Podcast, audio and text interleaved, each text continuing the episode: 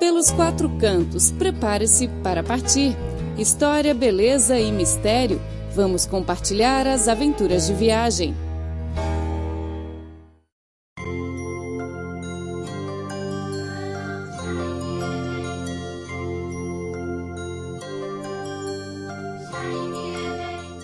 Ouvinte! Bem-vindo a mais uma edição do programa Pelos Quatro Cantos, um espaço dedicado ao prazer único de viajar. Como é habitual todas as terças-feiras, convidamos o ouvinte a partir connosco.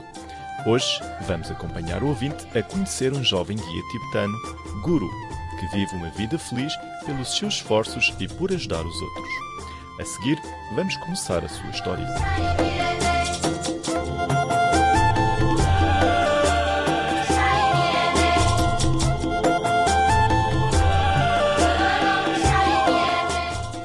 Manhã do dia 25 de julho, no pé da famosa montanha sagrada do Tibete, chamada em língua tibetana Monte Kailash, o nono grupo do ano 2015 de peregrinadores provenientes da Índia, com 41 pessoas, está conversando com os membros da equipe local que presta serviço de transporte aos iaques tibetanos com o objetivo de iniciar uma viagem peregrina de forma pedestre, tanto pela montanha sagrada como pelo lago sagrado da região, o Lago Manasarovar.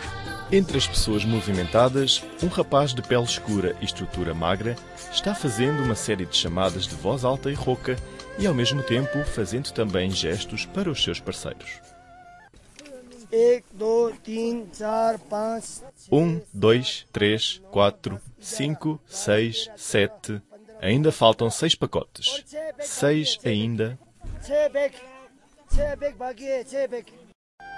Este rapaz tibetano que fala fluentemente a língua indiana chama-se Guru, que completa este ano 37 anos.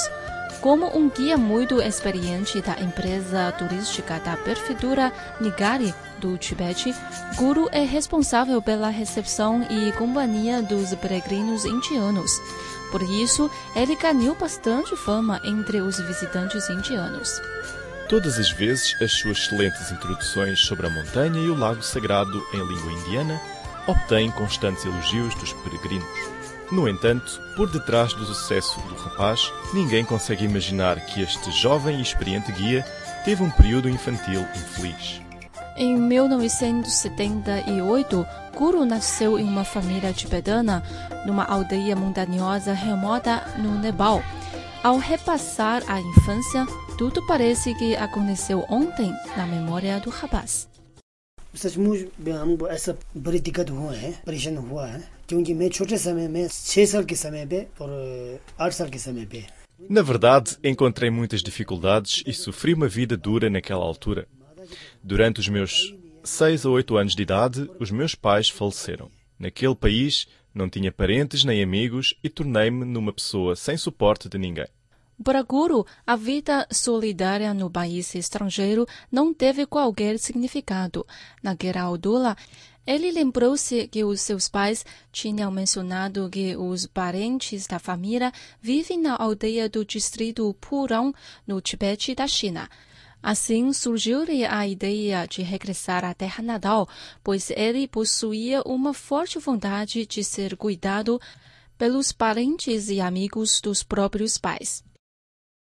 अपनी China government राजनीति अच्छी है तो इंडिया या नेपाल से कोई भी यहाँ लौट के आए तो उनके लिए Durante o tempo em que vivi naquele país, já ouvi que as políticas internas são muito boas. Os tibetanos que vivem tanto na Índia como no Nepal podem adquirir novamente a boa vida que possuíam no passado, depois de regressar à pátria, incluindo a habitação, terra e gado. Para mim, o regresso ao próprio país significa arrancar a nova vida, uma nova partida. Para Guru, era muito difícil realizar o seu sonho de regressar à sua pátria, pois naquela altura ele ainda era muito jovem e vivia como órfão numa terra estranha. Além disso, ele não recebeu muita educação e, ao mesmo tempo, a falta de dinheiro constitui outro problema sério que aumentou as dificuldades de voltar à sua terra natal. Por causa disso, Guru decidiu continuar os seus estudos, enriquecer os seus conhecimentos e aumentar o seu nível de condição econômica. a fim de procurar uma oportunidade para voltar ao país. Para realizar a própria ideia, Guru foi sozinho a Kathmandu, capital do Nepal. No local, ele foi bem recebido e ajudado pelas pessoas bondosas do local e concluiu seus estudos na escola secundária. Através dos estudos, Guru pôde falar agora fluentemente muitas línguas estrangeiras, incluindo língua indiana, nepalesa e tibetana.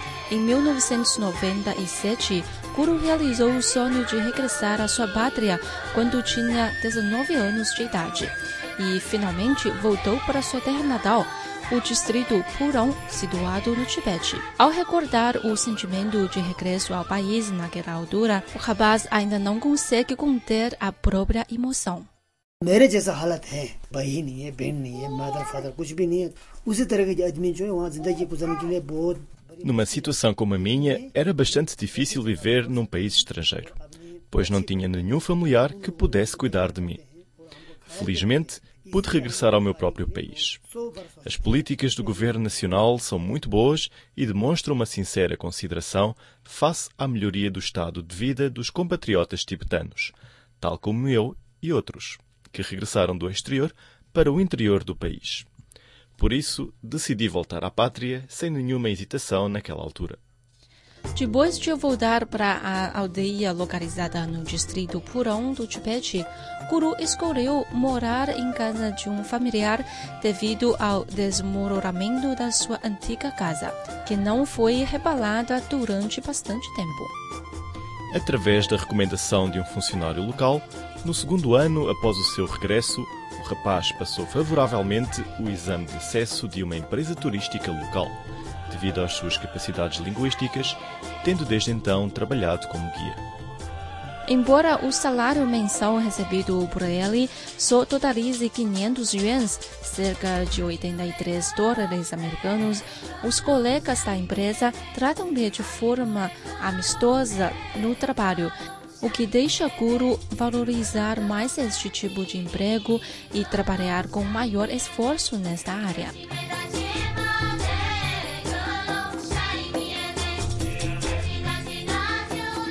Caro ouvinte, vamos agora fazer o intervalo e ouvir algumas músicas. Logo depois, voltaremos para a segunda parte do programa e continuaremos a história de Guru. O Cripor oferece a página na internet desde o dia 20 de dezembro de 1999 em português.cri.cn. O conteúdo online está dividido em várias seções: notícias, temas, cultura, economia, música, esporte, blog, rádio online e vídeo. Olá, ouvintes! Estamos de regresso ao programa Pelos Quatro Cantos. Hoje vamos falar a história de Kuru, um jovem guia tibetano que trabalha atualmente numa empresa turística da prefeitura de Nigari, do Tibete. Bom, a seguir vamos continuar a conhecer este jovem. Segundo Guru, quando ele começou a fazer este trabalho como guia, não tinha nenhuma experiência. E naquela altura, o nível da língua indiana que Guru possuía era somente suficiente para realizar uma conversação cotidiana. Exceto isso, ele não tinha nenhum conhecimento em relação à montanha e ao lago simbólico do local, nem da religião indiana. Por isso, ele começou a perguntar com uma altitude modesta aos idosos ou sábios indianos a partir da recepção do primeiro grupo de peregrinos indianos. E o guru notou todas as respostas dos visitantes indianos sobre as perguntas, e o que enriqueceu cada vez mais os seus conhecimentos.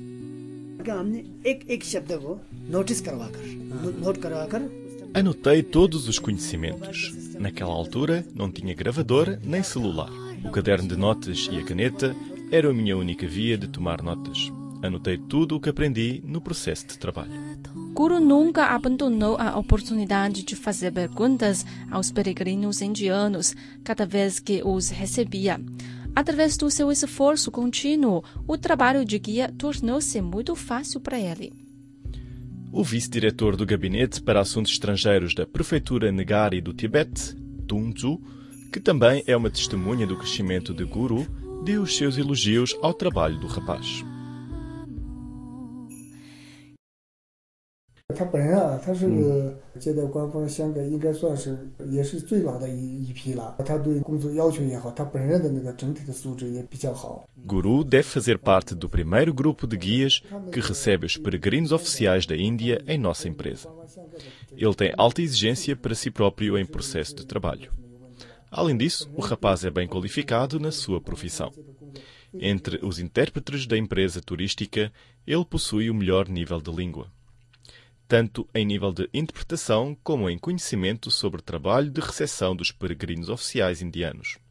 Guru não possui nenhum problema. Por outro lado, para o próprio trabalho, especialmente em relação à recepção dos peregrinos indianos, ele demonstra sempre uma atitude bastante entusiástica. Em 2000, que marcou o terceiro ano do regresso de Guru à terra natal, ele apaixonou-se por Gong Sang Yutun. Eles casaram-se e mais tarde tiveram o primeiro filho. Em 2005, eles compraram uma casa nova na própria aldeia.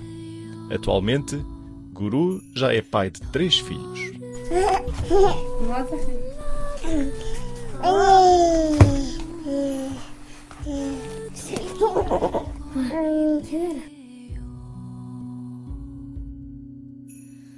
Guru disse que, de órfão num país estrangeiro para um homem que possui atualmente uma família pequena, mas harmoniosa, ele sentisse feliz. Mas, por outro lado, este jovem tibetano também demonstrou seu sentimento lamentável.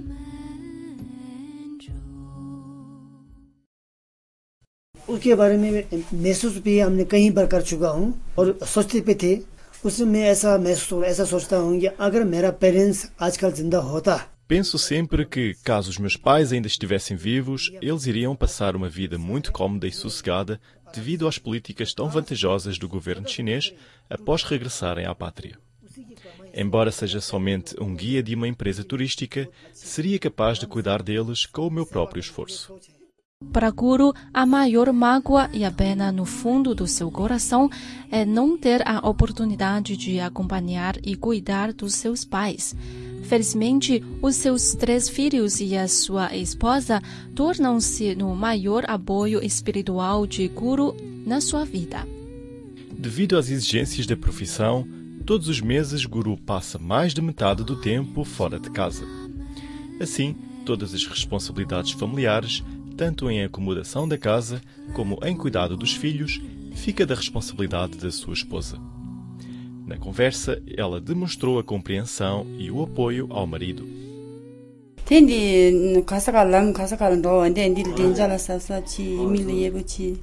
Cada vez que Guru sai de casa pode durar mais de 10 dias até um mês, por isso, quando o meu marido está fora de casa, fico muito preocupado com ele, especialmente em relação à sua segurança pessoal e telefono-lhe com frequência para saber o seu estado.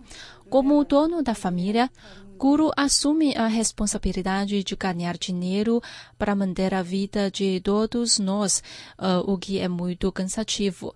A única ajuda que consigo dar constante em cuidar bem dos nossos filhos, tratar bem dos assuntos internos da família e cultivar bem o nosso campo. No futuro, Guru tem como sonho enviar os seus filhos a estudarem nas regiões mais interiores da China. Para si próprio, ele pretende trabalhar como um funcionário responsável pelos assuntos estrangeiros na prefeitura de Negari. Guru disse que para realizar estas metas, ele irá manter o espírito persistente, igual ao do passado, duro e valorizar a vida feliz que possui hoje.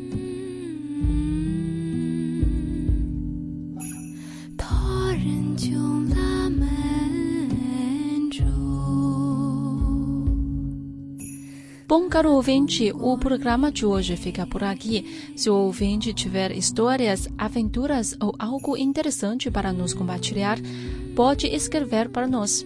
Muito obrigado pela companhia desse lado. Temos encontro marcado para a próxima emissão.